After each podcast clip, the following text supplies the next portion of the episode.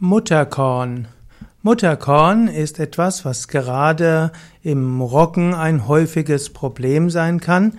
Mutterkorn ist die sogenannte längliche kornähnliche Dauerform des Mutterkornpilzes.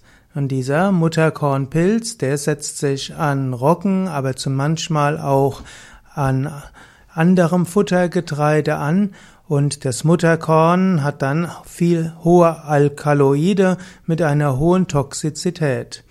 Nahrungsgetreide ist oft trocken, aber es kann auch Weizen, Gerste, Hafer und Dinkel befallen werden. Und so gilt es, äh, gerade in der Naturkostszene und im Biogetreide darauf zu achten, dass dort nicht zu viel Mutterkorn da ist, denn das könnte auch das Mehl schädigen und kann ungesund sein.